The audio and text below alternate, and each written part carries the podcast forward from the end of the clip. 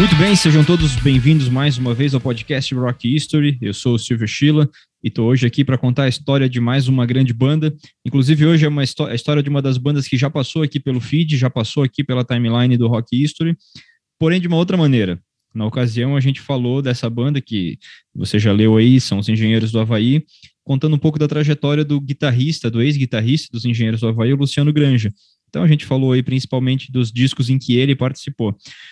E hoje não poderia ser melhor para falar aí dos primeiros anos dos engenheiros, né, os anos de ouro dos engenheiros do Havaí. Está aqui comigo um cara que, é, que, que, nos aproximamos por conta dessa banda. Então, seja bem-vindo mais uma vez, Dinho Fontanive. E aí, cara, beleza? Vamos lá para mais uma e, e fala dos engenheiros que realmente foi o que nos aproximou e que formou essa bela amizade, inclusive, de anos e, e é uma banda sensacional. As coisas que o Humberto faz no baixo é coisa incrível. Então vamos falar desse cara aí muito nesse vídeo. Deve ser isso aí, cara. É, já podemos startar direto, né? Os engenheiros do Havaí que tiveram a sua fundação aí em Porto Alegre, em 1985, é, e foram inspirados a, a, formar essa banda por conta de uma greve que houve lá na faculdade em que eles cursavam, lá na universidade que eles cursavam. É, os integrantes principais ali, né, Humberto e o Carlos, eram estudantes de arquitetura e ia acontecer aí alguns eventos por conta dessa greve no verão de 85, e aí eles se juntaram para fazer a banda. É, mas o curioso é que nem Humberto e o, o Carlos e Humberto não eram amigos nessa época, né? Eles um sabia que o outro existia, mas eles não se davam muito bem, não, enfim, não eram nem amigos, né? É, e, e, tem uma curiosidade nisso tudo, que o primeiro show foi feito com o Carlos Stein, que é o, hoje guitarrista do, do, do, Nenhum de Nós. Nenhum de Nós. Então, uhum. até eu acho que quem, quem uh, foi para juntar a banda foi o Carlos Stein. Exato. O e Carlos aí, Stein era amigo dos dois. Fora. Uhum. É, ele vazou fora e foi pro, pro Nenhum de Nós. É. Uh, na época, o Carlos Stein, ele até, se eu não me engano, na discografia feita pelo. aquela discografia Infinita Highway, pelo Alexandre Lucchesi, o, se eu não me engano, lá tem uma citação do Carlos Stein falando sobre os engenheiros e que na época ele não estava na vibe de banda. E que só, só veio acontecer uns anos depois com nenhum de nós, né? Tanto é que o primeiro show, é, ele toca, mas a contragosto. Ele não queria ter tocado. Então, ele tremeu na base e ali ele já não queria ter participado, né? E o, Marce e o Marcelo Pitts, né, que é baixista dessa formação inicial dos Engenheiros do Havaí, que também, depois do primeiro disco, entendeu aí que não era não era a vibe de músico que ele queria para a vida dele. Né, tu é do Rio Grande do Sul, eu, eu, quando criança passei por aí, mas muito criança, tanto que eu não lembro direito de nada, mas é, Porto Alegre era uma cidade realmente diferente em 1985, né? E foi lá que, que Humberto cresceu, o Carlos Maltes cresceu, apesar do Carlos Maltes ter viajado o mundo, né, na adolescência, ter, ter morado fora do país, etc. Mas é, Humberto fala em várias entrevistas, assim, várias citações que foi Porto Alegre quem, quem moldou muito desse cara que ele era nesses, principalmente nesses anos iniciais dos engenheiros, né?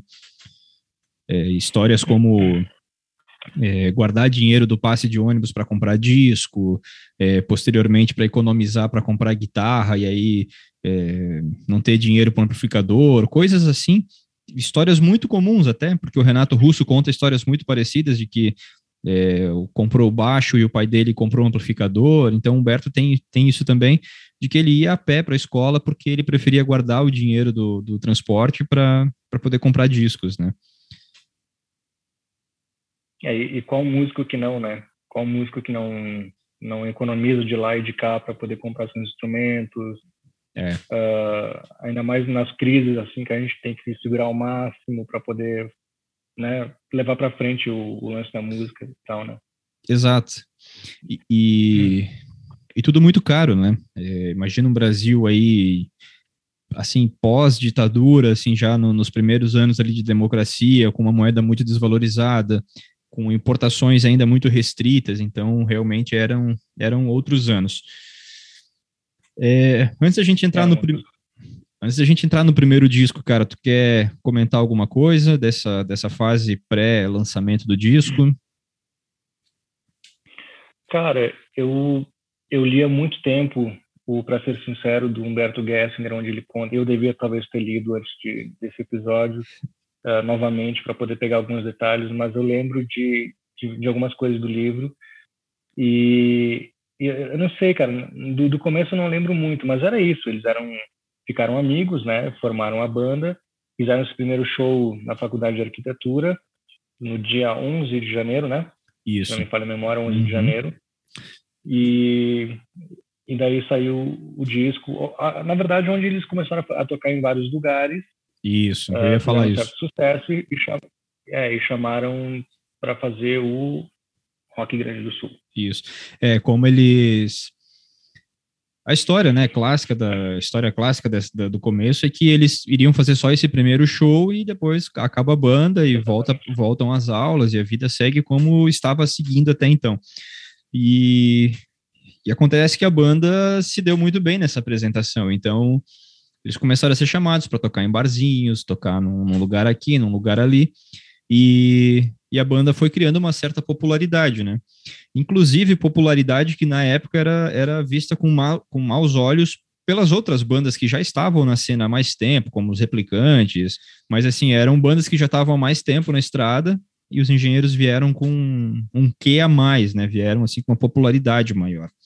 Então, eles fizeram algumas pequenas, uma, uma, pequena turnê pelo interior tocando, né? As, as músicas do que viria a ser esse primeiro disco que foi lançado de, logo após o Rock Grande do Sul. E a história do Rock Grande do Sul também é curiosa, né? Porque eles não eram para ter entrado nessa coletânea. Eles ficaram de fora da, da, da pré-seleção que foi feita. E foi aos 45 do segundo tempo que eles foram convidados para gravar tal. Então, foram a, a última banda, inclusive, a gravar para esse disco.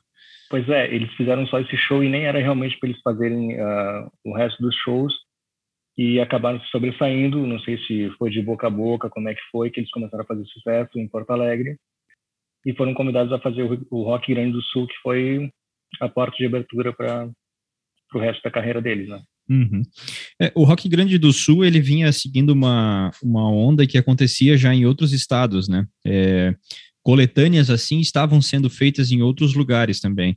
E, e, o Rio Grande do Sul entrou nessa onda. E, o Rio Grande do Sul, né, a gravadora procurou e, e entrou nessa onda, então gravaram é, com essas bandas. Os Engenheiros do Havaí, os Replicantes, TNT, Garotos da Rua, De Fala e os Replicantes que eu já falei. Então foram essas cinco bandas que, que gravaram aí essa compilação que foi o, o Rock Grande do Sul.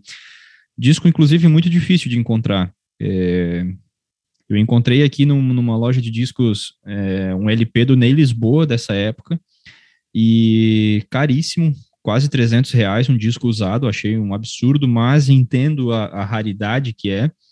Mas o Rock Grande do Sul, talvez na internet fuçando encontre, mas em lojas assim de, de, de em lojas físicas é, é, complicadinho de achar esse disco.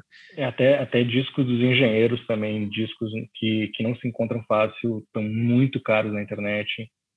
Uh, eu já vi vários, vários, é, tanto LP quanto CD, DVD, assim, tá tudo muito caro. Os que realmente são, são raros, né? E tem muita coisa no YouTube também, né? Mas até o próprio Acústico MTV tem tudo, tudo no YouTube. Agora, tem, tem coisas que se o cara quer ter mesmo, o cara é colecionador, ele vai ter que pagar muito caro. Muito. É. Bom, eu, te, eu tenho aqui um. O único disco em vinil que, que surgiu na, nessa loja que é aqui perto de casa, aqui na, aqui na cidade, é o Alívio Imediato ao vivo. É, e aqui tem, tem o preço ainda, eu, que eu não tirei. Não sei se vai dar de ver aí. Mas 80, 80. 80 reais o disco. Assim, o disco tá impecável. O, o cara que vende, ele vende um produto de muita qualidade. Uhum. Mas é um eu disco. Mas é. Em sebos, mas, em sebos uh, é. LPs dos engenheiros. Tudo. É, é caro. É, e aí do Rock Grande do Sul, inclusive, é, a gente, a gente, fãs dos engenheiros normalmente estão acostumados a falar em lado B. São coisas, coisas que eu escuto pouco em outras bandas. Tipo, ah, eu tenho um primo que é fanático por Legião Urbana, inclusive fiz a fiz o episódio de Legião Urbana com ele, meu padrinho, meu primo, tal. E não existe muito isso com a Legião Urbana, não tem um lado B, assim, é tudo meio é Legião Urbana. E, e os fãs dos engenheiros fala-se muito em lados Bs, né? E para mim, no Rock Grande do Sul, é, as duas músicas que acabaram entrando no primeiro disco depois, né? Que é Sopa de Letrinhas e Segurança. Eu vou te falar que eu gosto mais dessa versão do Rock Grande do Sul do que da, da oficial que foi pro primeiro disco dos Engenheiros. É engraçado isso. Uhum. Acho, acho ela mais verdadeira, assim, do que aquela que foi lá pro outro lá pro outro disco. Né? Mas, vamos lá. Entrando no, no primeiro disco, quer complementar? Desculpa. Que, e tem uma, tem uma coisa que é interessante falar dos engenheiros, é que os fãs dos engenheiros, eles são muito fãs. Eles são, assim, caras que acompanham e vestem a camiseta. Eu já vi volta e meia na rua ou quando fui viajar em alguns lugares também. Muita camiseta dos engenheiros, o pessoal é realmente muito fã. E não é só aquela coisa da, da camiseta, o pessoal uh, analisa as letras, uh, se fazem amigos. No DVD Novos Horizontes mostra muito isso. Sim. Sim. pessoas sendo amigas e de outros estados. Eu conheci pessoas de outros estados que eu, que eu fui conhecer em Porto Alegre, em outros lugares, uhum. uh, que são fãs dos engenheiros. A gente ficou amigo por causa dos engenheiros. Então, assim, uh, os fãs dos engenheiros, eles são muito fãs mesmo. É. Muito fãs. É, e, e, e, de fato, assim, é, é, o ser muito fã mesmo, porque tu não vê um cara que não é tão fã dos engenheiros com uma camiseta. Do Metallica, tu até vê, por exemplo, que é, né, pegando a referência agora, o meu sogro, por exemplo. O meu sogro é um cara que é fissurado em rock, o rock mais antigo, o Black Sabbath é a banda favorita dele, mas ele tem camisetas do Metallica, do Pink Floyd, que ele usa porque é rock, a camiseta é preta, ele entra nessa vibe.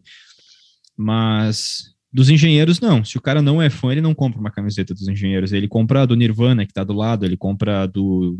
outra banda, não dos engenheiros. E os engenheiros é. tem, tem muito isso que tu citou, de os fãs dos engenheiros, né? De analisar a letra, de discutir, de, de pensar. Aí uma coisa que me incomoda muito é separemos sempre, a, eu tento pelo menos separar a, a obra da pessoa, artista, né? Mas saí de vários grupos no Facebook dos engenheiros que o pessoal tava lá é, só postando coisas políticas em relação a Humberto. Porra, uma página de adoração de fã, cara, não traz política aqui para dentro. É importante discutir política, a gente estava falando antes aqui aí de um caso que aconteceu contigo e tal. Acho importantíssimo a gente falar sobre política, mas, poxa, numa página de fãs, de um fã-clube dentro do, do Facebook ou em qualquer lugar que for, cara, não, não, não tenta só porque tu pensa de um jeito ir lá e buscar uma fala do teu ídolo dos anos 80 ou dos anos 90 que ele citou uma coisinha e tu vem e traz para agora, assim, cara, eu acho isso muito muito calhorda.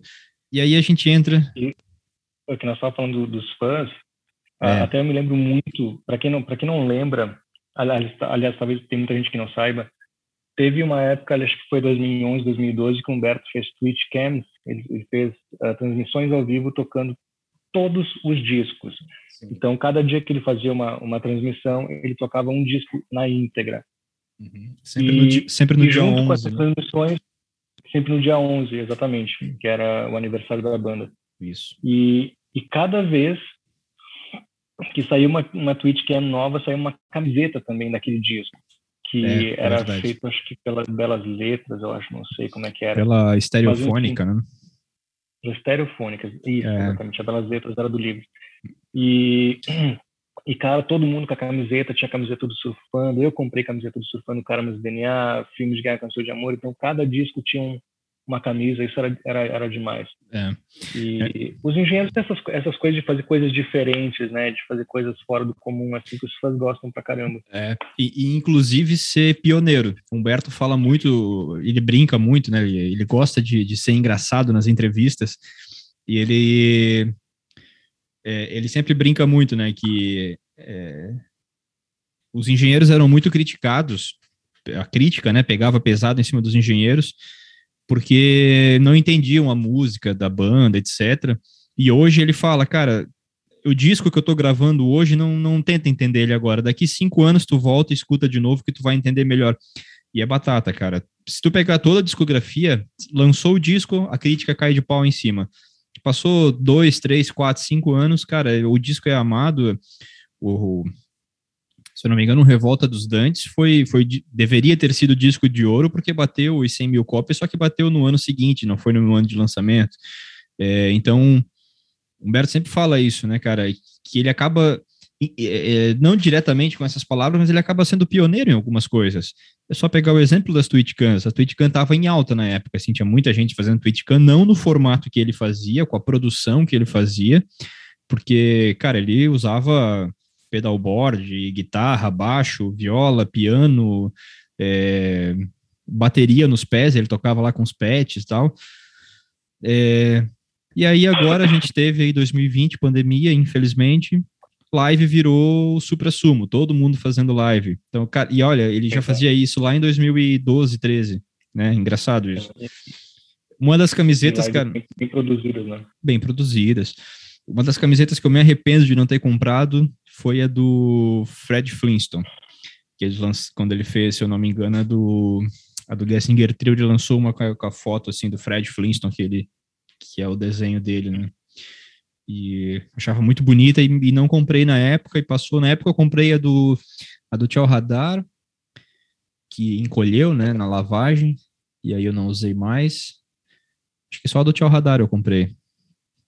É, eu comprei Tchau Radar, comprei Surfando Caramelos DNA, filmes de guerra, canções de amor, e talvez tenha mais alguma que eu estou esquecendo, mas acho que é isso aí. Hum. Mas é, ele, ele é muito inovador em muitas coisas, assim, sabe? Tocar coisas com, com os pés, ao mesmo tempo que tá tocando aqui com, com as mãos. Uh, eu não sei, o Humberto ele tem um, um, um quê criativo, assim, que é... Eu não sei explicar. O jeito como ele toca baixo, inclusive, que não é muito comum, o jeito que ele é. toca baixo.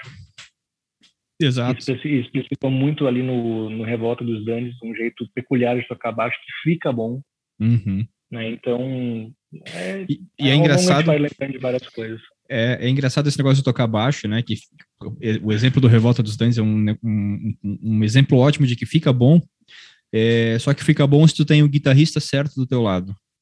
É, porque eu já, eu já tentei, né, uma, eu tive banda durante muito tempo, e quando a gente, quando eu ia apresentar uma composição minha, acabava que na época era uh, muito influenciado pelo Humberto, né? No, no, no, jeito de tocar baixo, eu era o vocalista, então eu me, espe me espelhava muito nele. E aí eu chegava com essas linhas, e no Rush também, eu sempre ouvi muito Rush, então eu chegava com esses baixos mais trabalhados. E aí os guitarristas não, não conseguiam acompanhar, porque os guitarristas que tocavam comigo vinham de uma escola de distorção e de, é, enfim, outra escola, né? E nunca dava certo. Então, eu, eu, falo isso porque, cara, dá certo se tu tem o guitarrista certo do teu lado, porque senão o negócio é, um cara que não, não anda. Que não seja só aquela guitarra distorcida, que é. não seja só aquela coisa. Não sei como explicar, mas o, o Lix fazia, ele tinha é, uns, uns é ter um estilo um pouco, né? é, é, é ser um pouco é, é ser um pouco mais jazzeiro, bluseiro, assim, né? O que assim no começo o Lix fez perfeitamente bem. E depois os músicos que vieram, tipo, cara, eu sou Humberto Gessinger, eu toco assim, te vira, né? Se tu quer me acompanhar, esse é meu jeito de tocar baixo. Então, é, ele, ele, ele, só precisou do Augusto Lix para eternizar esse estilo dele. Vamos lá. Exatamente. Longe demais das capitais. Primeiro disco dos engenheiros, lançado que em... coisa, tu também tem autografado.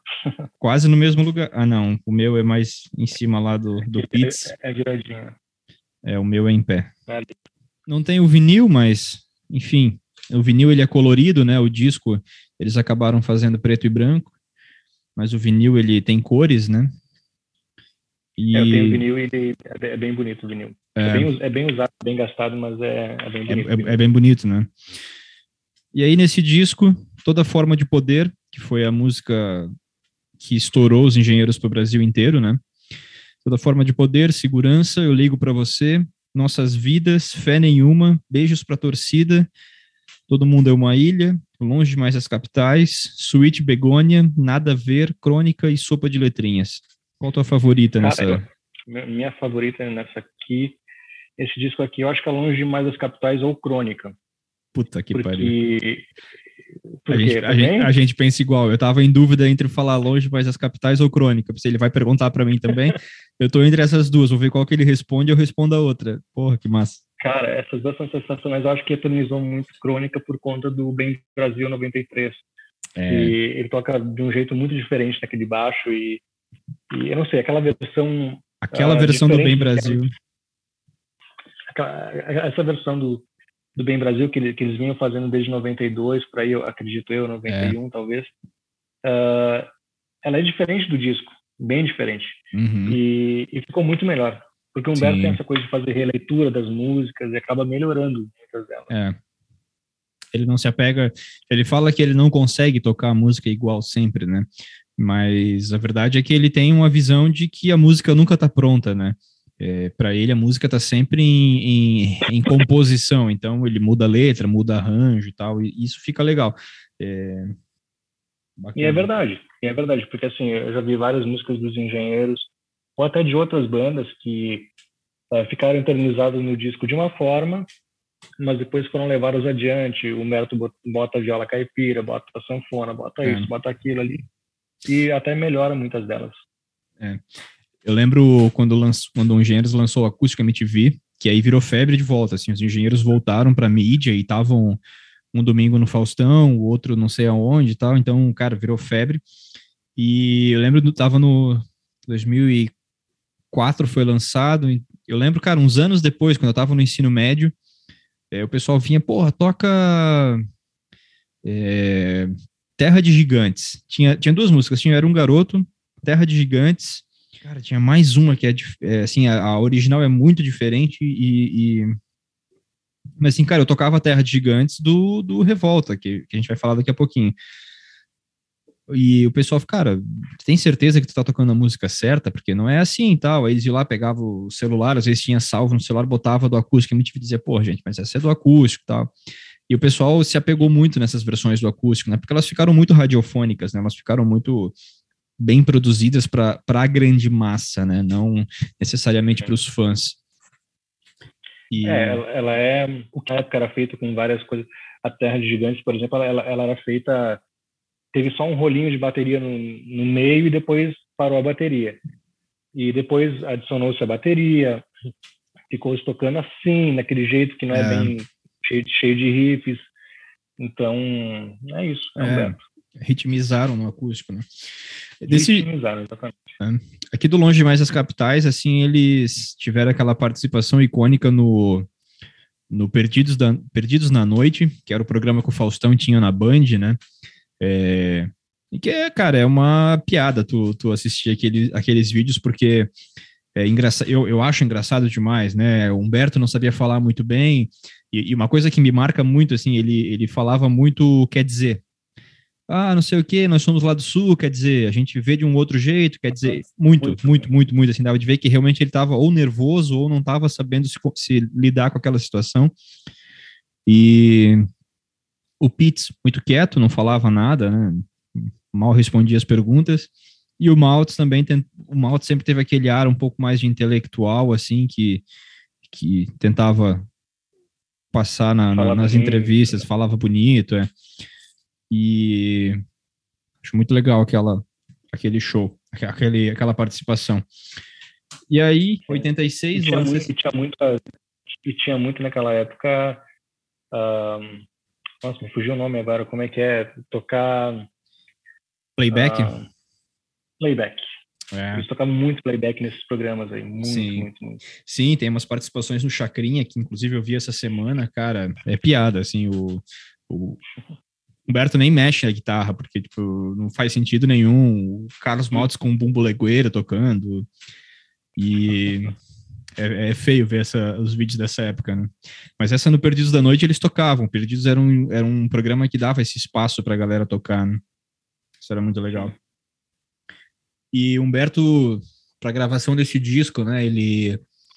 É, ele sempre fala que eles, eles tinham muita autonomia com os engenheiros, assim, ele sempre conseguia meio que fazer o que ele queria no estúdio, né? Ele não tinha muita, muito freio de produtor. Porque apesar de, de, ele, de ele ser um cara, assim, que trans, é, transparece ser um cara arrogante, é, ele é muito confiante sempre, né? Ele, ele sempre passa, assim, uma confiança do que ele quer fazer. E, porra, depois desse, desse primeiro disco, em que toda forma de poder virou tema de novela e tocou no Brasil inteiro, todo mundo sabia cantar, cara ganha uma certa. O cara ganha uma certa colher de chá da gravadora, mas é preciso primeiro acontecer isso. E nesse primeiro disco, muita coisa que entrou, né, saiu agora recente, vazou, não sei quem que, quem que divulgou isso, mas saiu uma versão no YouTube aí dos, das demos desse disco, as demos que ele gravou em Porto Alegre para levar para a gravadora, né? E muita coisa ficou de fora. É, eu só não me recordo agora se a Suite Begônia era Suite Gardenia e mudou para Begônia, mas tinha uma música que eu lembro que se chama Suite Gardenia. É, lembra disso? Mas sabe que eu, eu, não, eu não sei se vazou, porque na verdade eu baixei essas demos há muito tempo. Eu acho que só vazou pro YouTube mas eu, eu tinha eu tenho muitas demos de muitos discos dos engenheiros eu acho que eu tenho essa demo também é, do longe demais eu é, eu, eu tenho que eu baixei eu baixei em MP3 né isso eu tenho MP3 assim faixa a faixa separadinha né e que muitas Humberto até começam né? ah, Sweet Gardenia Engenheiros do Havaí Sweet Gardenia um, dois, três, vai, e aí começa a tocar. Acho muito legal isso, porque a gente acaba fazendo parecido, né? Acaba inspirando e a gente faz parecido. Muito legal esse disco. E aí, com sucesso, participação na TV, música em novela, banda consolidada. E, e repetindo que, que foi o único disco onde o Marcelo Pitts participou. Uh, participou. Ele, e ele Marcelo decide. Pitts baixo, uhum. Marcelo Pitts baixo, Humberto guitarra e Carlos Maltz na bateria. Isso.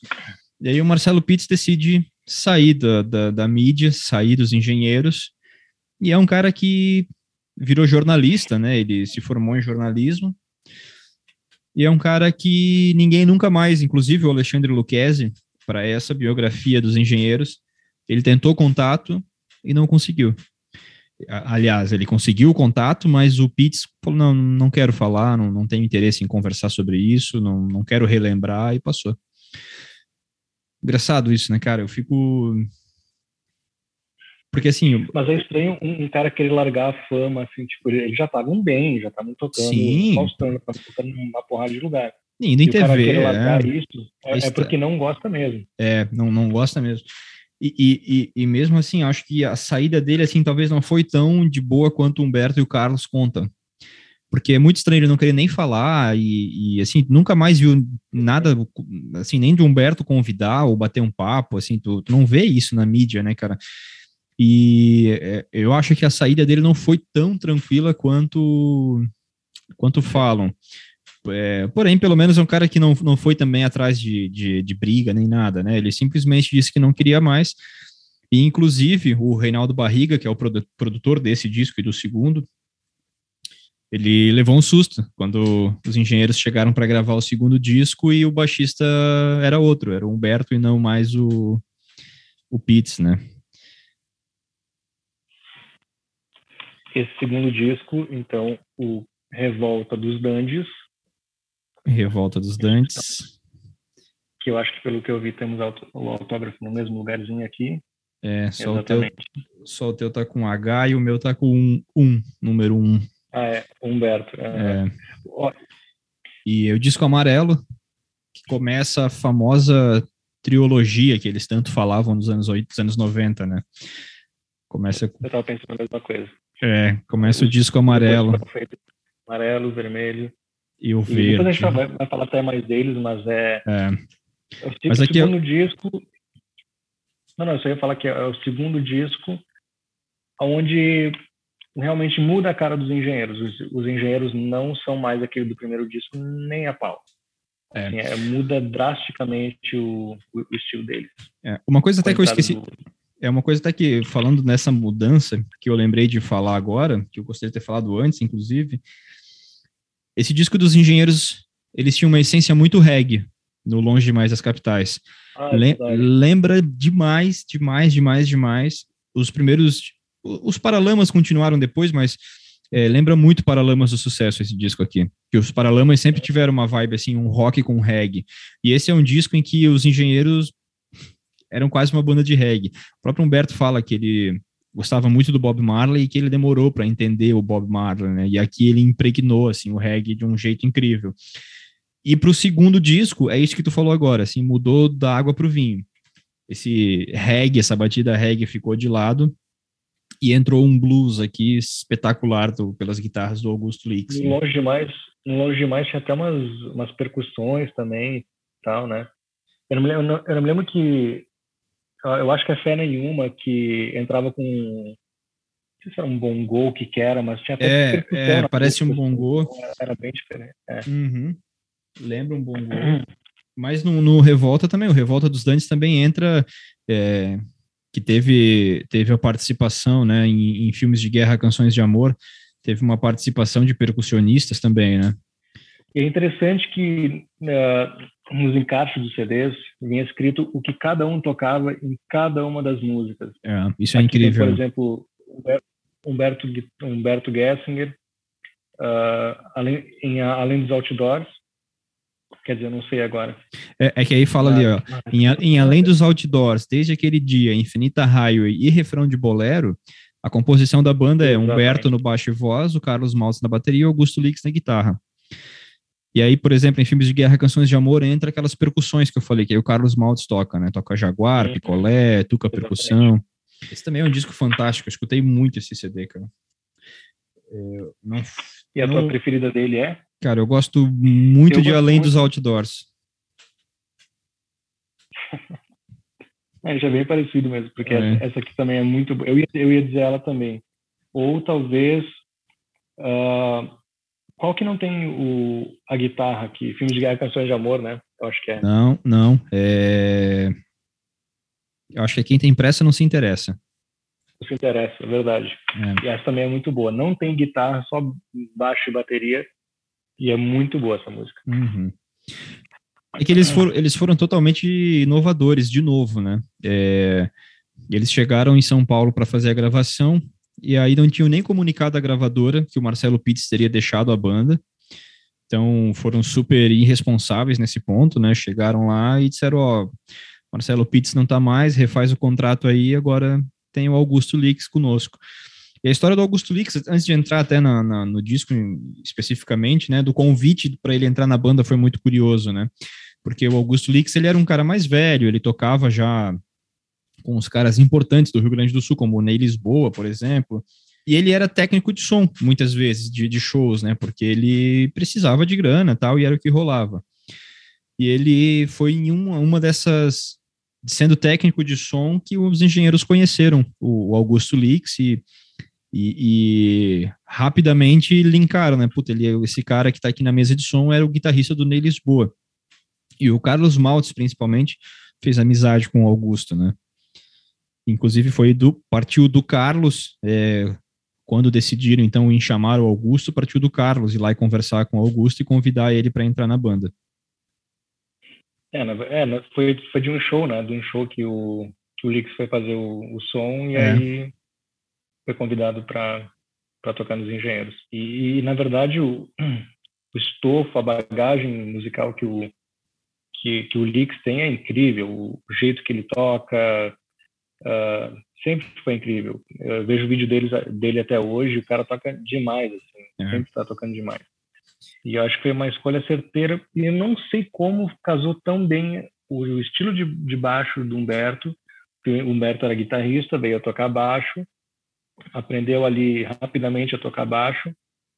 Uh, não sei como que ele aprendeu a tocar daquele jeito, porque é um jeito complicadinho, não é fácil. Uhum. E, e, mesmo assim, ele fez, fez muito bem. É. Então, é. É ele que, casou é... muito bem a guitarra do Lix. É. Esse estilo do Humberto, assim, é, é, é uma junção de conhecer escalas, que já para tocar guitarra ele precisava, né? Com criar harmonia porque no fim ele acaba criando harmonia com o baixo, né? Ele não fica só tocando a cabeça da nota, então ele cria harmonia. Então isso, acho que foi uma junção disso, mas assim, é, no episódio dos Beatles, quando contamos a história dos Beatles aqui no podcast, a gente falou sobre as piras que os Beatles tinham de como chegar em botar uma música de trás para frente para criar um efeito e coisas que nos anos 60 eram um absurdo a gente imaginar. E eles tiveram essa primeira sacada. Então, é, o com o Humberto é mais ou menos isso, puta, assim, dá para tu tentar chegar na fórmula, como que ele decidiu fazer daquele jeito, mas, porra, em 1987 já para esse disco, ele chegar nisso, porra, o cara era sensacional. É, e... É um cara, uh, pelo menos assim, falando em questão de instrumento e de letras também, é. ele é um cara muito à frente do seu tempo, muito. O, o que casou muito, cara, o que foi, o que foi fácil pro Augusto para entrar na vibe da, da banda é que o Augusto não era acostumado a ser guitarrista solo. Ele era base do Ney Lisboa. Tinha um outro guitarrista que fazia os solos. Então, o Augusto entrou para ser, entre aspas, um guitarrista base, com aquela pegada blues que ele gostava muito. Ele, ele chegou a morar nos Estados Unidos uma época. Na biografia dele, ele conta sobre isso. Ele morou nos Estados Unidos, estudou guitarra lá e fez amigos, músicos lá, tra é, trabalhou em shows também. Ele veio com essa bagagem de blues. Então, é, acho que isso também facilitou essa entrada dele nos engenheiros, em que ele ia acompanhar um baixo que Humberto, um estilo de tocar baixo que Humberto estava criando ali naquela época, juntando com, pô, eu preciso de um cara que toque solo de guitarra também. E aí ele tocava um teclado, fazia lá um, fazia lá uma uh, uma balaca lá nos teclados e, porra, para os engenheiros isso foi sensacional, né? E casou muito bem. Como tu falou, cara, foi o casamento perfeito enquanto durou. Perfeito enquanto durou e que muita gente tem, tem saudade até hoje. Né? É verdade. É, nesse disco, é, é legal falar, é, esses discos dos engenheiros nos primeiros anos, né, eles eram lançados pelo selo da RCA com a unidade do Brasil que era a BMG. Então, posteriormente, elas foram incorporadas e, se não me engano, viraram a Sony, se eu não me engano, estou falando bobagem. Eu acho que virou Sony é, tudo isso. Talvez a Sony, eu acho. Mas era a RCA Vitor, que inclusive é, é, uma, é uma das empresas que criou o disco de vinil como a gente conhece. A empresa RCA Vitor foi a criadora do disco de vinil, é, nesse modelo de, de que a gente tradicional que a gente conhece hoje. E era gravadora, né? Tinha o, o cachorrinho no, com gramofone. Não sei se vai dar de ver aqui para escurecer minha tela de novo. Mas tinha aqui embaixo o cachorrinho com o gramofone e tal. Muito legal. BMG. E nesse disco ele abre com a Revolta dos Dandes 1, que isso aqui era uma coisa que eu achava sensacional. É, e, e, a gente nunca mais viu músicas assim, né? Músicas com 1 e 2, né? Então ele tem a Revolta dos Dantes 1 e a Revolta dos Dantes 2. É, e elas quase que, que se complementam, né? É. Mas aí ele começa é um com a revolta. Jeito, Pode falar. É um jeito, uh, como é que eu posso dizer, diferente, mas parecido de tocar duas músicas diferentes. Tipo, tem, tem a, a, é a mesma alma de uma é. música e de outra, uhum. da, tipo, da música 1, quando ele fez a 2, mas a letra é diferente e é, é estranho, é estranho, mas é legal. É, é, é, estranho, mas é legal. Em alguns shows ao vivo, os, os, mais recentes, principalmente, ele tem juntado as duas, né? Que faz sentido. Duas, né? é, e é uma influência que ele tem do rock progressivo, né? Que o Pink Floyd fazia muito. Another Brink in the Wall, por exemplo, tem quatro partes, se eu não me engano. Tu falou do Rush, eu acho que ele tinha muita influência do Rush também, né? Muita influência no Rush. Inclusive, esse esquema de três discos de estúdio ao vivo é do Rush. O Rush fazia, tem os, os, anos iniciais do Rush eram assim. Nesse disco Revolta dos Dantes 1, Terra de Gigantes, que é a música que a gente estava falando, né, que na gravação os produtores ficaram loucos com a música só de guitarra e que tinha só um rolo de bateria e que no fim das contas ela tocou no rádio, ela foi sucesso. Infinita Highway, que é, sem sombra de dúvidas a música de maior sucesso dos Engenheiros do Havaí, refrão de bolero, que foi acontecer posteriormente lá com aquele. Somente depois lá com aquele videoclipe ao vivo, né? E aí, filmes de guerra, canções de amor, que o Carlos Malte sempre cita como a música favorita dele. A Revolta dos Dantes 2, Além dos Outdoors, Vozes, Quem Tem Pressa Não Se Interessa, Desde Aquele Dia e Guardas da Fronteira. Nesse disco a gente tem a participação do Júlio Remy também, uma participação muito legal. É, dá um é, contraste é, muito bom. Fronteira, né? Em Guardas da Fronteira. Dá um contraste muito legal que assim, era muito, eu era muito preguiçoso quando era criança e eu não lia o encarte, né? E eu sempre achava que era o Carlos Maltz quem cantava, o Augusto Lix quem cantava aquela parte que o Júlio Remy ah, canta. E, e, bem lembrado também, bem lembrado também que em filmes de guerra canções de amor o Carlos canta também, né? O Carlos canta, exato. Partes, nas partes que o Carlos que o Carlos canta. É. O... é um disco que ele já, ele já começa ele já começa bem audacioso, fazendo coisas assim diferentes. A Revolta dos Anos 1 e 2, o baterista cantando, que até é normal isso acontecer, mas assim, talvez para a época não, porque existia talvez um, um, padrãozinho de banda, né? É, para a então, época não, e é, e é, bem isso, assim, é Revolta dos Dantes 1 e 2, que não era comum, Terra de Gigantes, uma música sem bateria praticamente, né? não vamos contar uma virada como uma bateria, aí o baterista uhum. cantando uma música que não era comum, uma música sem guitarra, aí tem em, em além dos outdoors que começa com aquele aquele barulhinho de código Morse, né, que, que fica apitando assim, que não quer dizer nada. É, que se alguém nos escuta aí que quer saber o que, que significa aquilo, o Humberto já declarou, já viu o Carlos falando também que não significa nada, eles pegaram um som qualquer de código Morse e botaram lá porque eles achavam que combinava com a estética da música. E, e disco revolucionário. Inclusive, tinha um baixista em um voo nessa época, o Humberto estava, e, e tinha um baixista que, Humberto admirava, eu não vou lembrar o nome dele, se eu não me engano, no, nesse, no Pra Ser Sincero, Humberto cita essa história, que o, um, um dos, dos holds da banda na época disseram, foram no voo, disseram, Humberto, o fulano tá no voo também, cara, tu não quer ir lá falar com ele e tal? E aí Humberto ficou meio nervoso, assim, falou, cara, não, é, não vou saber o que falar, deixa. Mas, puta, seria ótimo se o cara ouvisse o, ouvisse o disco. E aí o Road falou, cara, já dei um disco para ele. O cara ouviu e achou do caralho. Ou uma fita, enfim, sei lá, né, para ter ouvido tão rápido. E o Humberto ficou apavorado, falou, meu, o cara que eu, baixista que eu admiro pra caramba, ouviu e disse que gostou dos baixos que eu gravei nesse disco, né. Essa é uma história. Mas era com... baixista de que banda? Eu não lembro, cara. Eu sei que era, eu, vou, eu vou procurar no, no Revolta dos Dantes, eu boto, talvez eu, eu, eu coloco um cardzinho aqui citando quem é no é, Revolta dos Dantes, não, no, pra ser sincero, no livro, e depois eu, eu boto aqui na, na edição. Mas o Humberto ficou apavorado com a história, assim, né? Coisas legais. É, é como a gente criar uma linha de baixo e dar para o Humberto ali ouvir e ele gostar. E ele gostar, exato. Inclusive, isso é uma coisa curiosa, né, cara? A gente está contando assim muito rapidamente a história da banda e, e sem entrar em muito detalhe, né? É... Mas o Humberto fala muito sobre essas coisas, assim, agora parou um pouco, mas ele falava bastante, dizia assim, cara, eu não entendo. O pessoal diz que é meu fã, e vem para mim com uma letra pedindo para eu gravar a letra dos caras. Quer dizer, a letra que eu escrevo não tá boa para tu ouvir, tipo, tu não quer ouvir a minha letra. E o mesmo o inverso, né? Ele, tipo, os caras querem se lançar e querem que eu vá tocar no, na música deles, que eu vá cantar. Ele, ele não era muito ligado nisso, né? Agora mudou, do, né?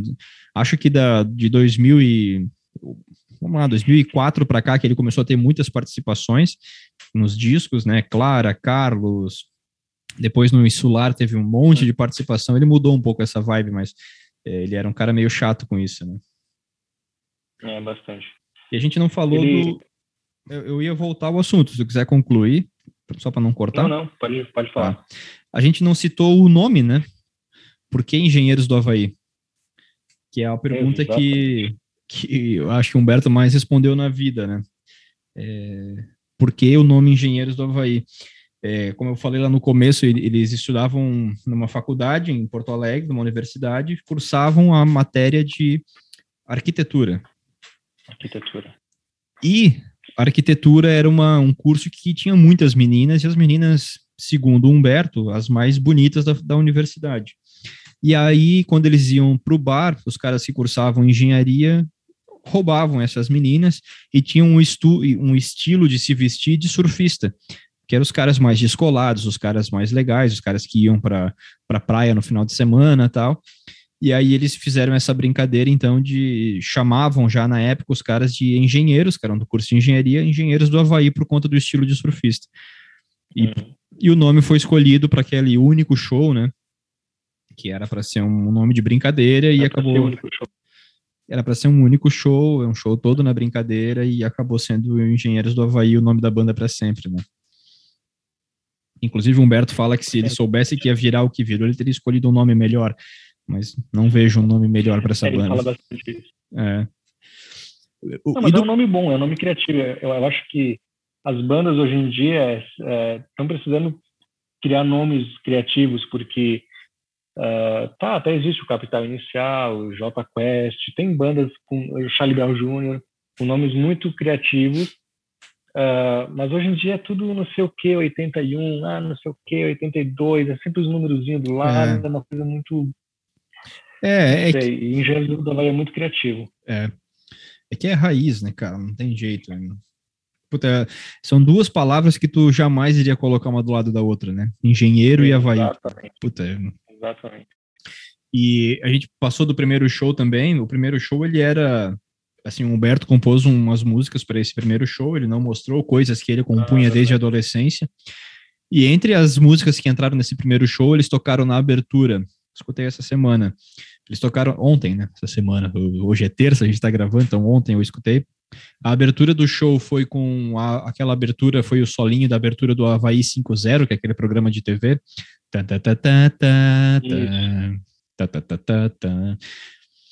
Muito mal executado, mas era a abertura, ele tocando solo na guitarra.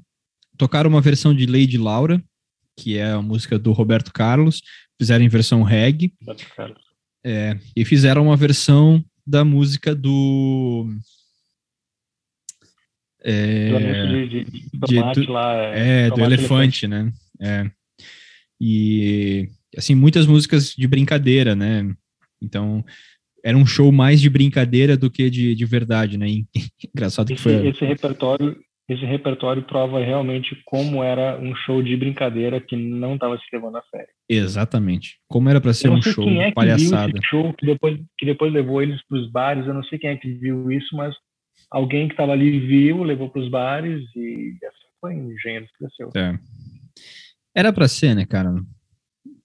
É, quando, é, era, é é para ser, não tem jeito. Inclusive, o show foi no dia 11 de janeiro, era a estreia do Rock in Rio. E, e nos cartazes de anúncio, ele, ele, ele falava que era melhor ele estar em, que, né, o público era melhor estar presencialmente assistindo os engenheiros do Havaí desconhecidos do que na TV assistindo bandas gringas que ninguém entendia o que estava cantando. Então, assim, já eram muito audaciosos desde o começo, né? E com a revolta dos Dantes, Humberto já começa a esticar as suas madeixas, já começa a aparecer um mullet aí na, na nos cabelos, é, muito feio por sinal. E desse show. Parecia o Chitãozinho Chororó, né? É, exato. E, e desse CD tem um show muito legal no Teatro Ipanema, que tem no YouTube vários vídeos tal. Teatro Ipanema no Rio de Janeiro. É, assim, é, é a essência, é muito cru, assim, é, é o Humberto, o Augusto, o Carlos, se eu não me engano, tem uma engrenagem, assim, de, de cenário, e o palco vazio, assim, o pedestal do microfone, o baixo berrando o som agudo daquele Rickenbacker que ele tem, e esse show do Teatro Ipanema eu acho muito legal, gosto bastante.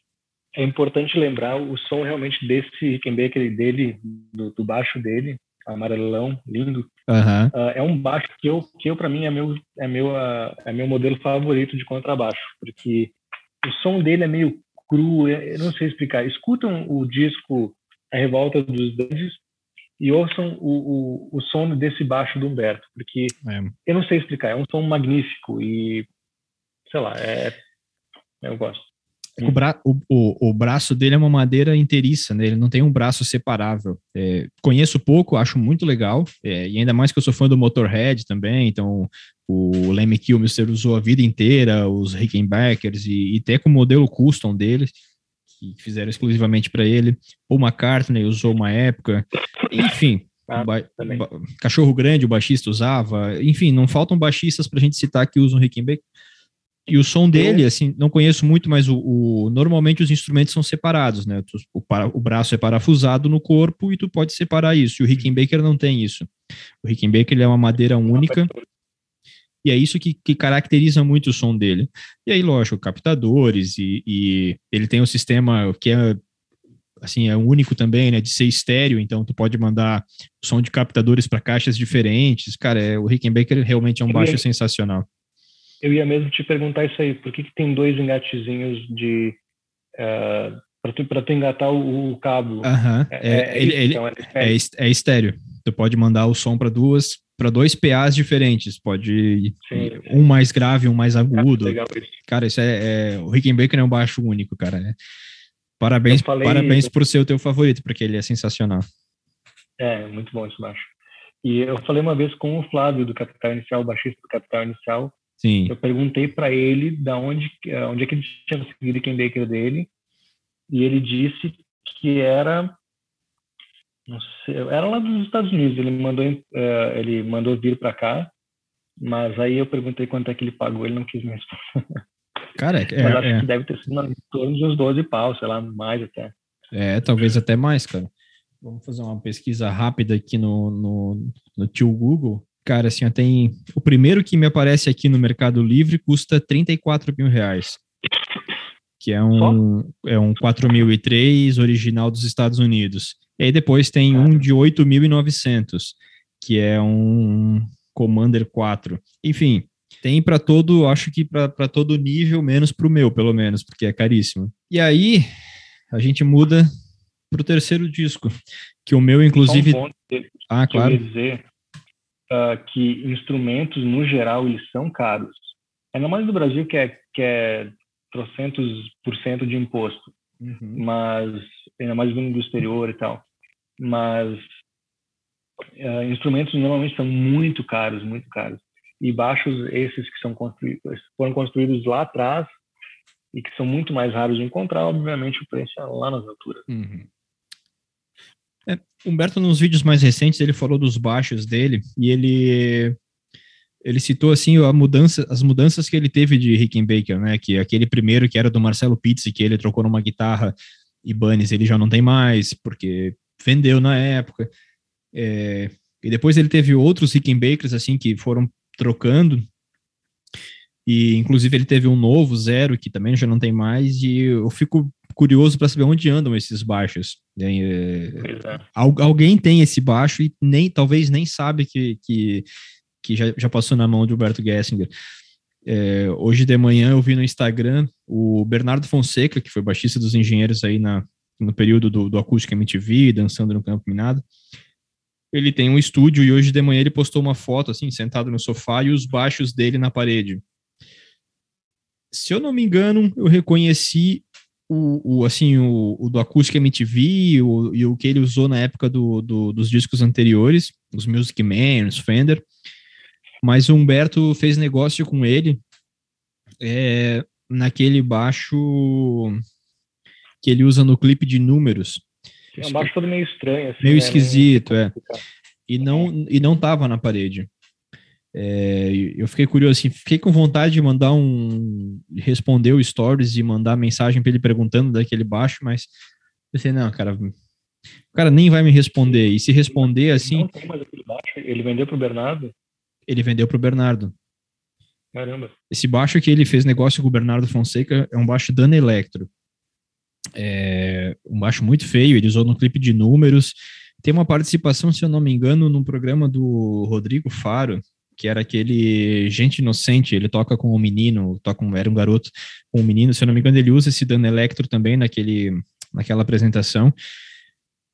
Mas é um baixo que não, não fez muito, não fez parte, assim, de grandes shows, assim, não, não é lembrado em grandes shows, pelo menos.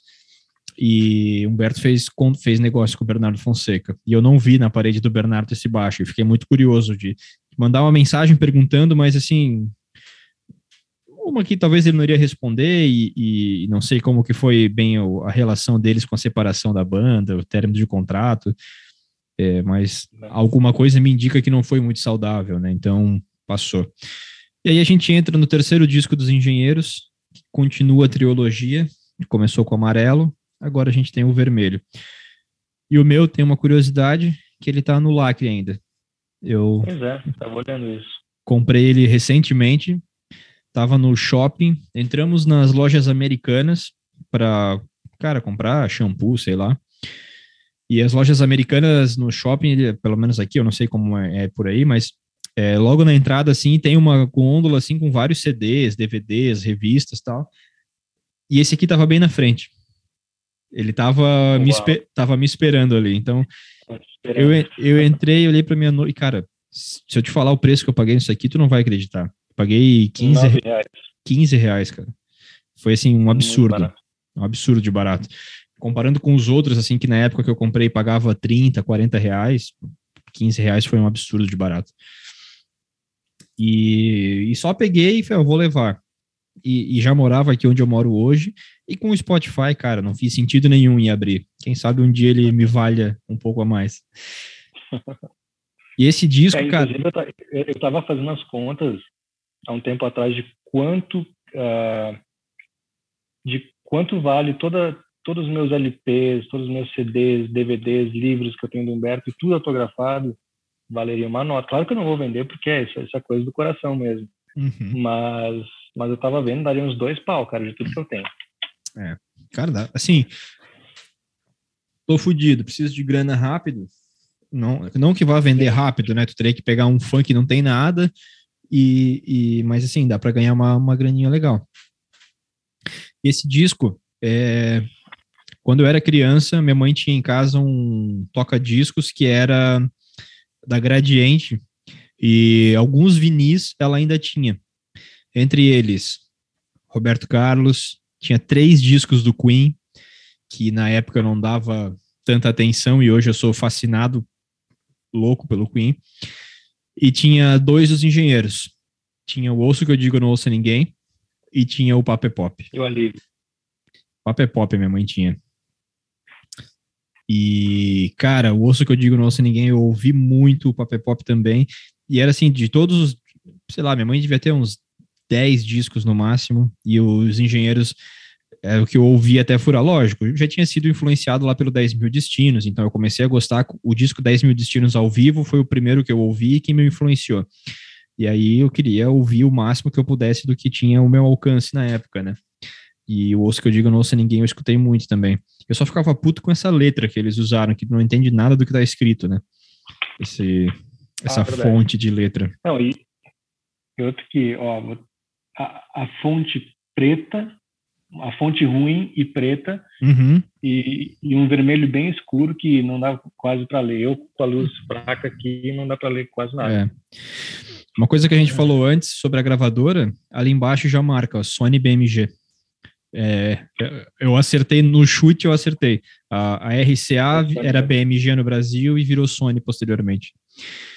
E uma coisa interessante que tinha na época nos CDs, que hoje nem existe mais CD, mas assim, uh, é isso aqui, ó, que nem nos vinis vem o nome da, das músicas em cima do CD. Sim. Que isso aqui, os discos antigos, até os do Metallica, que eu já vi antigos também, que meu tio tem, é tudo assim, os, os mais antigos. É. Que é que nem, é que nem no LP também. LP também vem todas as músicas uhum, escritas. Uhum, vem escrito, né? lado A, depois vira, é. lado B tem as músicas escritas. Isso é importante, né, cara? É, é legal. legal. E qual que é a tua... De qual tiragem que é o teu CD? Ai, legal falar isso. Um, AQ. AQ? O meu é o AV. AQ. Caralho. É, Isso é uma é coisa o... que talvez quem está nos assistindo não, não saiba. Os músicos provavelmente sabem, mas a, a gente, talvez para os que não, não, não conhecem muito de música, talvez não conheçam isso.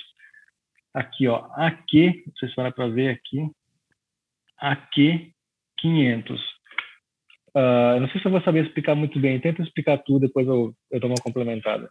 Bom, esse aqui é a, é a tiragem, né? Os, os, artistas, quando eles gravam um disco, eles não, não lançam 100 milhões de discos, 100 mil discos, 100 milhões exagerei, né? 100 mil discos. Eles vão lançando em lotes, até para a gravadora não gastar um rio de dinheiro gravando 100 mil discos de uma única vez. Então, eles lançam é, o A, normalmente começa só com A. Então, o A e o número de tiragens. A, É, é, é, começa com o primeiro A e depois que ele vai até os até o Z, ele começa de novo. Então, não, minto, ele começa com a A, a B, a C, a D. A é, assim ele segue. Chega então, Z, aí depois sim. Aí depois ele. A, ele isso, isso aí. Então, é isso, é sempre a tiragem. Então, o V é só contar no alfabeto e tu vai descobrir quantas vezes ele foi lançado, né? O meu é o V e foi lançado mil cópias dessa tiragem. Então, o Dinho tem ali o AQ, foi lançado 500 cópias na época. Porque assim. É, o, cara, o cara que tem o AB, então ali a gente já sabe que foram, como é 500 aqui o número, já sabe uhum. que foram mil cópias. Isso. Então, é sempre a tiragem, né, o, o, número do lote e a tiragem que foi feita desse disco. Então, o AA lança lá geralmente 50 mil cópias, é o mais comum de acontecer, e aí depois os, as próximas tiragens, elas são meio que estratégicas, assim, ah, vamos lançar mais uma, lança só 500, como esse caso do Dinho. Se eu não me engano, o meu do Revolta... Eu tava olhando Revolta também. O, o meu ah, do... E aí, 1.500, Revolta. É, é, o meu do Longe Demais das Capitais é o AK500. E o Revolta eu devo ter arrancado porque não aparece aqui. É, do Revolta eu não mas, sei dizer. Mas é, mas é interessante mas é legal. isso, para quem não para quem não, não conhece isso, é, é, interessante. É, é interessante. Tem, tem outros mil CDs igual o meu circulando por aí. Desse disco, Ouço que eu digo, não ouça ninguém, abre com aquela aquelas brincadeiras no estúdio, né, que foram feitas pelo, pela produção e o Humberto dando risada e tal para começar. Cidade em Chamas. Esse cara, esse aqui para mim, assim, apesar do Revolta ser um disco assim longe demais das capitais, tem a magia da estreia. O Revolta tem a magia da de ser um disco de rock and roll assim cru e com uma guitarra top. E a entrada do Augustinho mudou tudo. Mas o aqui no, no Ouço que eu digo, no Ouça Ninguém, já começa a ser um engenheiros que a gente está mais acostumado a ouvir, né? Assim, pelo menos nós fãs. Cidade em Chamas, Somos Quem Podemos Ser, que é uma música, é a única música da história completa do Humberto que ele fala que ele sonhou com música e harmonia, e ele sonhou, acordou, escreveu o que precisava e voltou a dormir, e esperou um ano. Ele esperou de 87 até 88 para ter certeza que não era de ninguém aquela música que ninguém tinha gravado, e aí então ele foi lá e botou nesse disco. E tem uma coisa curiosa que a gente não fala no Revolta, é que o no Revolta dos Dandes o disquinho amarelo, uh, que Infinita Raio e Humberto começou a escrever com uns 12 anos. Ah, é verdade. Ele começou a escrever trechos, trechos dessa música com 12 anos. É. E eram sempre fragmentos, né? Nada, nada é, completo, assim. Inteiro. Não, é, não começou inteiro e dos 12 até os 20 e tantos acabou, não. Era sempre uma frase solta aqui, uma frase solta ali. E no fim ele entendeu que aquelas frases soltas formavam uma música, né?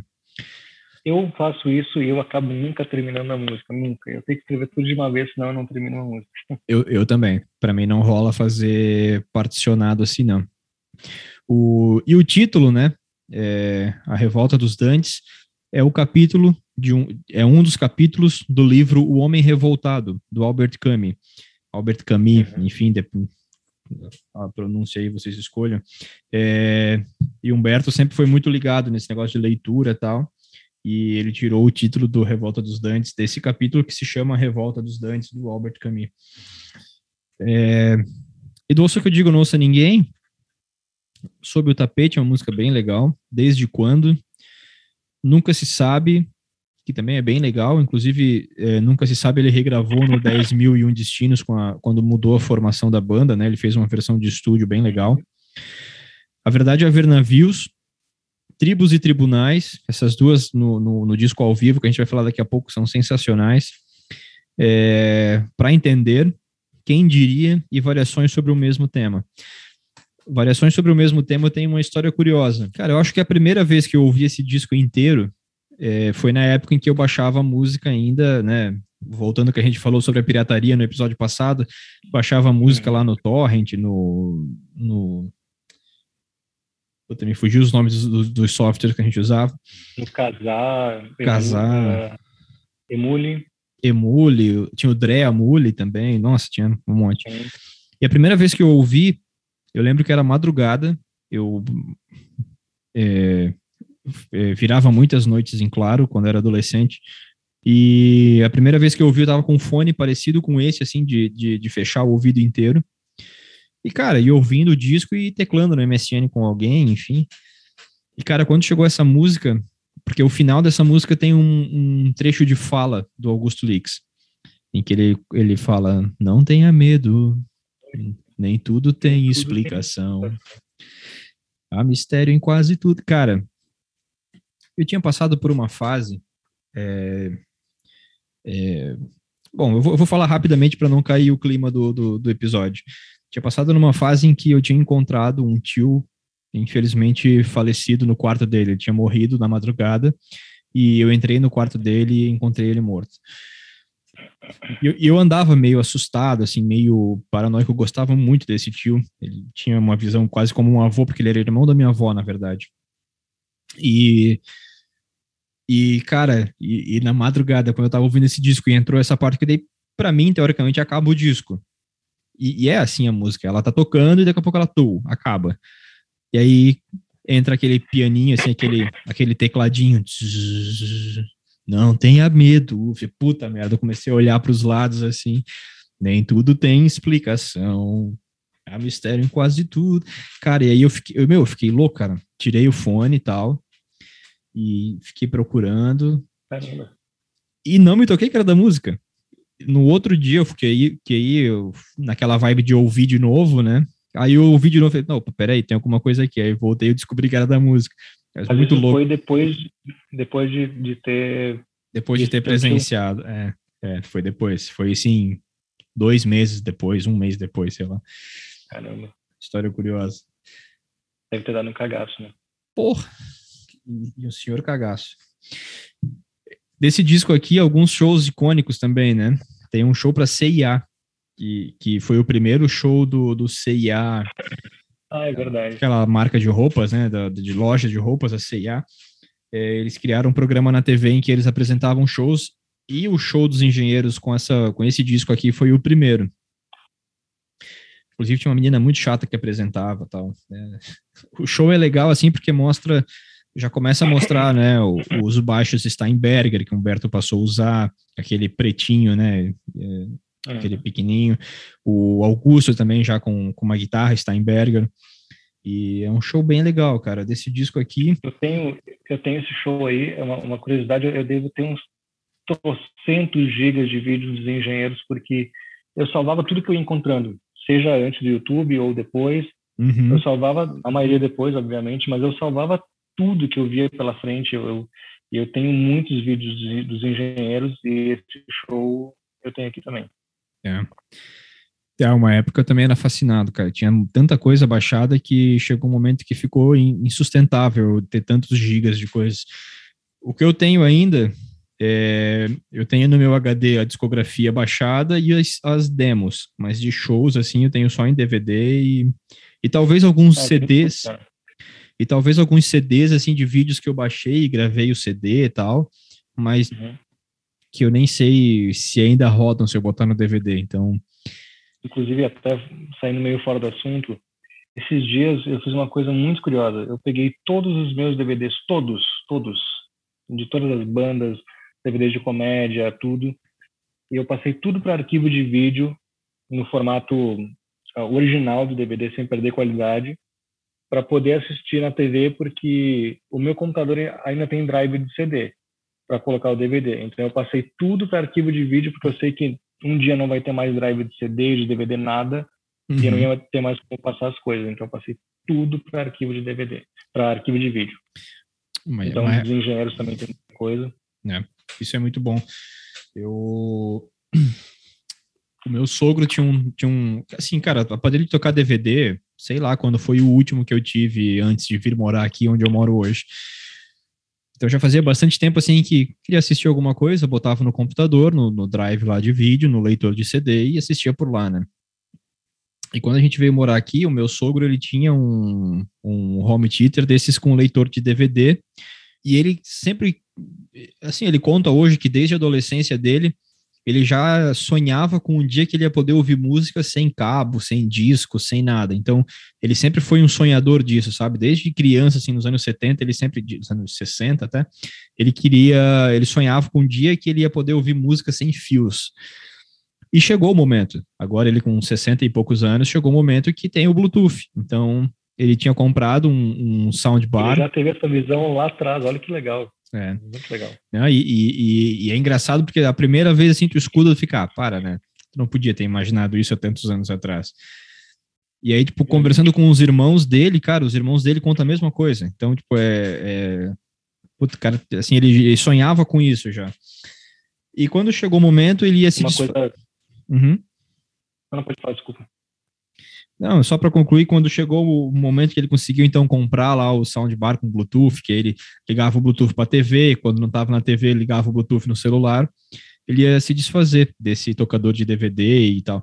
E eu peguei e falei, não, se tu vai se desfazer, então me dá, né? Então dá que eu vou dar um jeito nele. E tá aqui até hoje, eu não, não vou me desfazer, porque, cara, ele é muito bom, tem uma qualidade muito boa, assim, tem as caixinhas 5.1, tem um subwoofer, então tem o grave, e eu consigo ligar ele tanto na TV quanto no, no, na, no meu toca-discos, então, cara, e ali é onde eu assisto os DVDs, então, moro há quase cinco, vai fazer cinco anos que eu moro daqui onde eu tô hoje, e, e vai ser a primeira vez que eu vou ter um espaço para guardar os DVDs que vão estar de fácil acesso, fácil acesso. Antes eles ficavam numa caixa de papelão dentro do guarda-roupa e, cara, pegava quando queria muito assistir, ia lá fuçar e tal.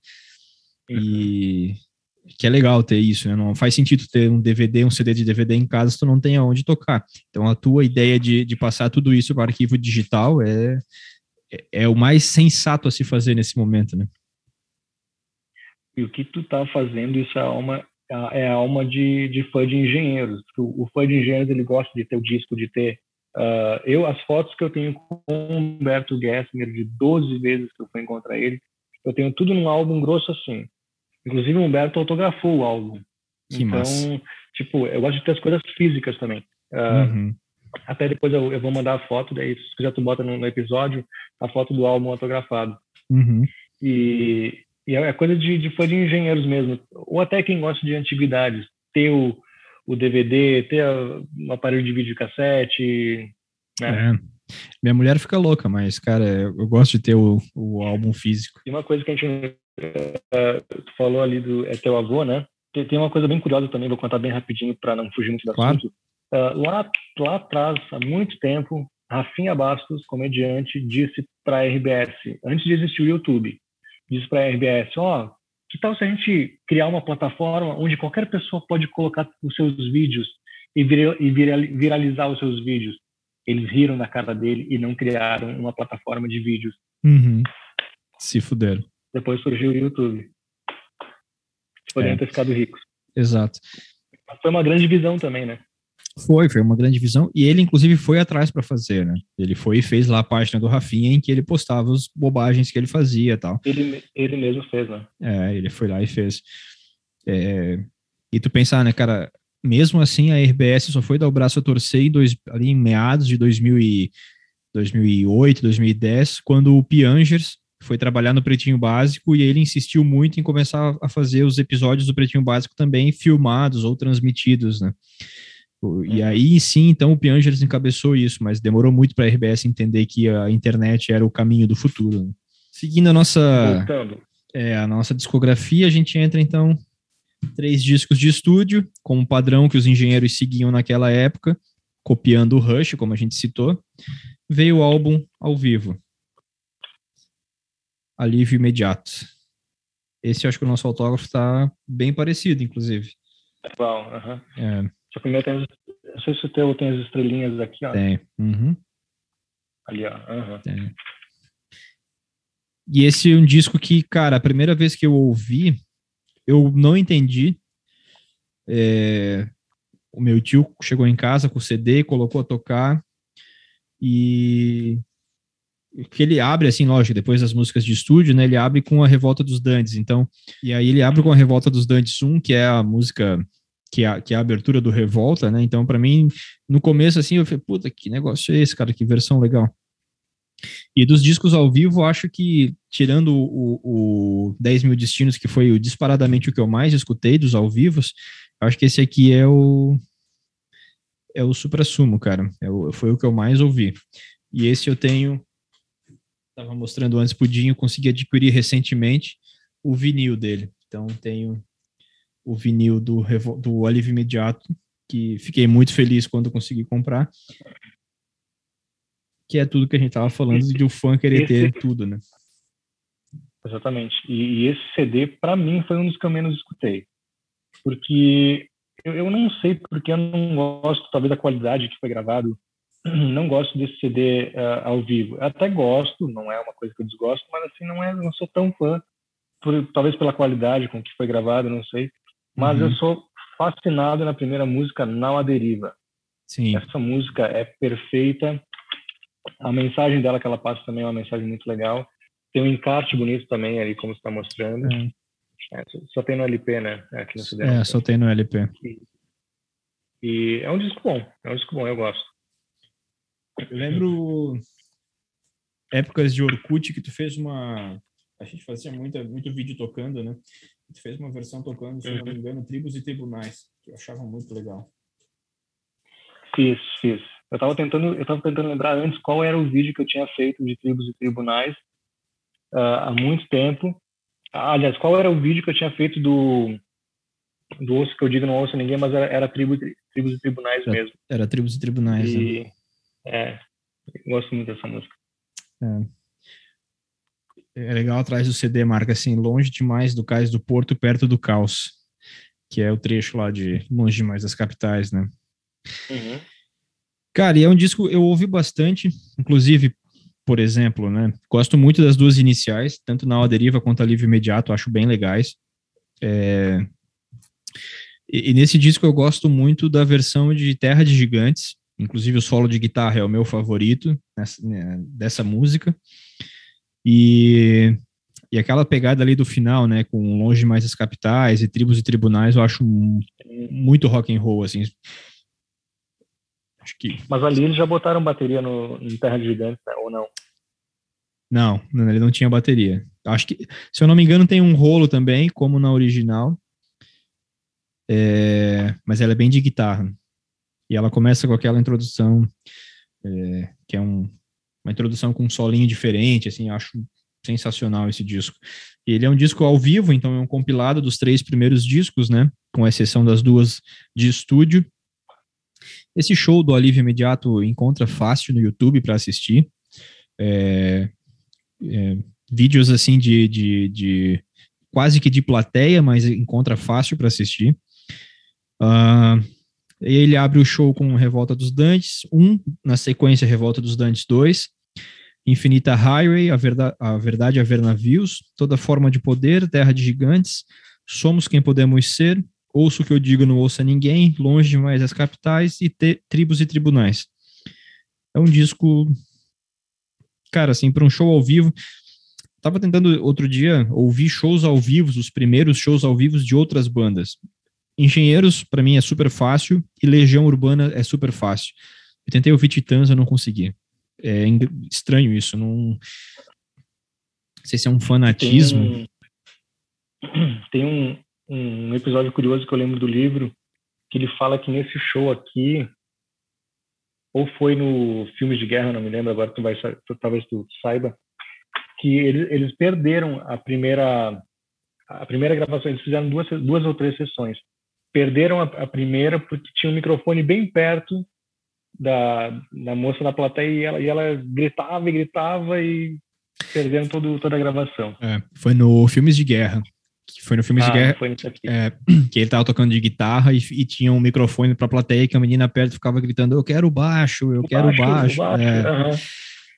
Uhum. E, cara, essa minha tiragem aqui. O osso que eu digo eu não tiragem. falei, a minha tiragem é AV também, igual a do anterior. Ah, não, desculpa, nós estávamos falando desse aqui, é o AV, né? E é, é do alívio, a minha é AT, mil, mil unidades foi lançado. AY1000. Top. A Y antes de ter, meu é mais, mais recente. É mais recente. É.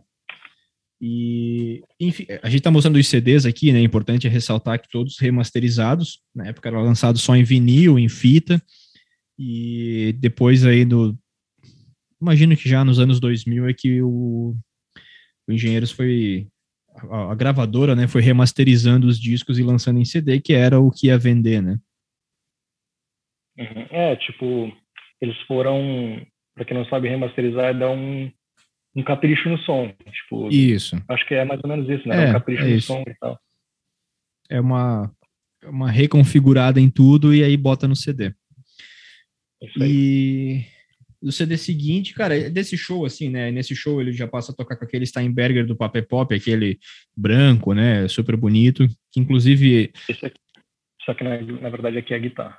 É, isso, mas é nesse formato e que eles acabam pegando, inclusive, do no Ouço que eu digo, não ouça ninguém, Humberto dá a sugestão de eles usarem instrumentos iguais. E o Augusto topa, tal, uhum. que é uma influência até do ZZ Top. O ZZ Top tinha esse... É, tocava com baixo e guitarra do mesmo estilo, né? E que aí fazia... Fica uma estética bonita, né? A gente tá acostumado a ver a, a, a, ver cada, cada música com seu instrumento, que também é super legal, mas eu, eu, eu, gosto desse, desse negócio dos instrumentos parecidos. E aqui ainda não aconteceu, né? Aconteceu no Ouço Que Eu Diga, e depois aconteceu no Paper Pop de ter os instrumentos iguais de novo. Aqui começou uma série de participações do Humberto, do, do, do Humberto não, desculpa, dos engenheiros do Havaí, em programas de TV, e um específico que era o programa livre do Serginho Groisman. É, se pegar no YouTube, cara, tu encontra é, vídeos deles em programa livre, assim, que é um absurdo, né? Tu, tu, acho que eles foram no programa livre e no Bem Brasil foram recordistas de participação. Acho que sim. É. Eu gosto muito de uma entrevista. Todo, todo, disco, todo disco que era lançado tinha uma participação, né? Uma ou duas, eu acho. É, sim, tinha sempre uma no começo do ano uma no final, era muito legal. E eu, eu, gosto muito de uma entrevista, se eu não me engano, é do GLM, em que tá o cara, tá um dos, dos, dos, roteiristas, dos, roteiristas do, dos escritores lá, dos colunistas da revista Bis, que vivia malhando pau nos engenheiros, né? E aí, entre as perguntas, tal, o microfone chegou no cara e o cara falou: Ah, tu a gente vai lançar um, uma coletânea de artistas gravando músicas do Raul Seixas. Vocês querem participar? Eu estou aqui para saber se vocês querem participar, porque a revista Bis tentou entrar em contato com vocês e não conseguiu. E Humberto Seco na lata fala: não, a gente não quer participar. A gente gosta muito do Raul Seixas, mas a gente não vai participar. Que é uma, é... Ironia, é uma ironia, né? Porra, a revista ano após ano malhando o pau em cima da banda e vem convidar os caras para participar de uma coletânea. É sacanagem, né? Uhum. Nossa, agora que tu falou, eu me lembrei desse programa livre aí. Nossa. Lembra? Dá até uma vergonha alheia no cara. Dá vergonha alheia. Dá vergonha alheia. Tipo, puta que. Para você que nos escuta, muito obrigado mais uma vez por nos acompanhar até aqui.